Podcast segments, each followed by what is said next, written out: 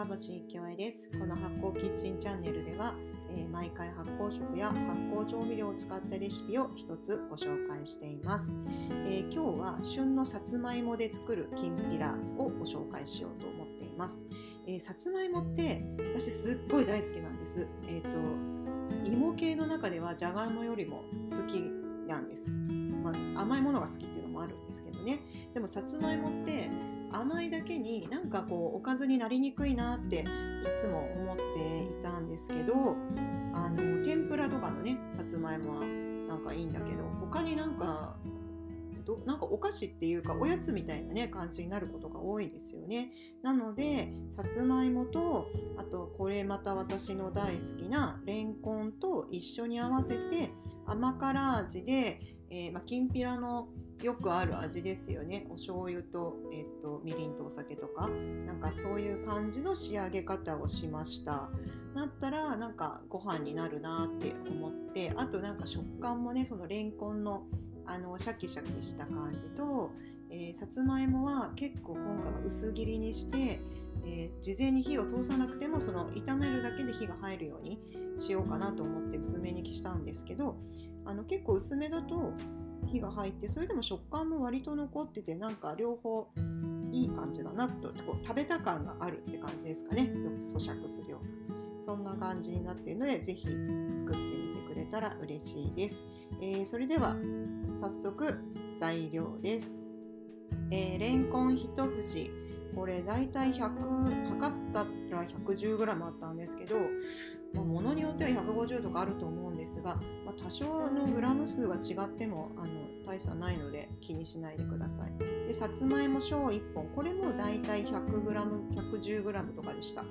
なのでまあ大体2つ野菜で200前後ってとこですかね。22030で、えー、調味料、ひ塩大さじ1、みりん大さじ1、ごま油大さじ2、白いりごま少々です。えー、まず作り方。れんこんは薄切りにして酢水に浸します。さつまいもも薄切りにして水にさらします。えー、レンコンとかはね、これ両方ともちょっとアクを取りたいなと思ってやっていて、あのー、お料理のやり方で、私もそんなに実はもう今あんまり酢水とかにつけることないんですけど一応つけたって感じですなのでめあんま気にならないようだったらあのつけないでそのまま使っていただいてもいいです別にあのすごい長い時間あの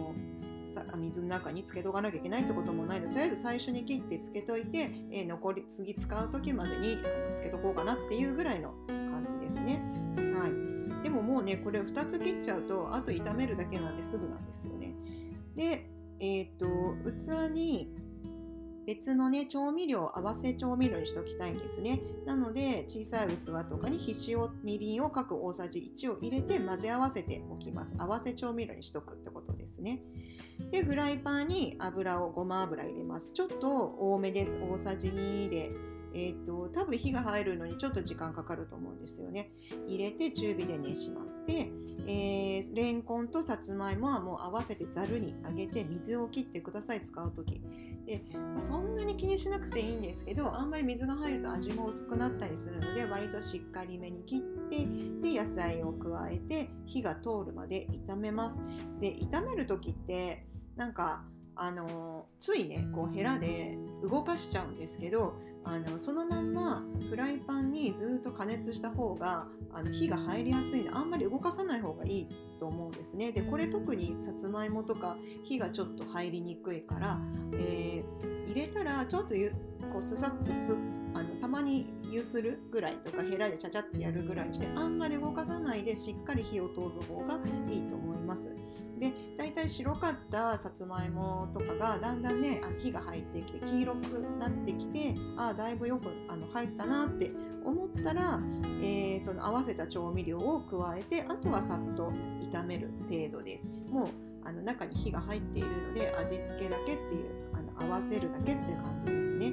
で器に盛ってあれば白ごまとか振ってください。でこれで終了なんですが、えーもしねきんぴらって結構あの唐辛子使って辛くしたりもするので辛いのが好きな人は炒める時に、あのー、赤唐辛子を、えー、輪切りに切ったものとかねちょっと加えてやるのもいいしそれがなければ、えー、七味とかを振って食べるのもあの辛みが欲しい人はそれでもいいと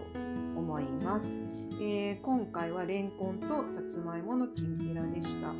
まあなんか普通のねあの木をてらわない味なのできんぴらのこの味付けって結構何でも使えるかなと思っているので組み合わせ全然変えていただいて何かさつまいもと何かとかね考えてあのぜひ、えー、アレンジして楽しんでもらえたらと思います。それではありがとうございました。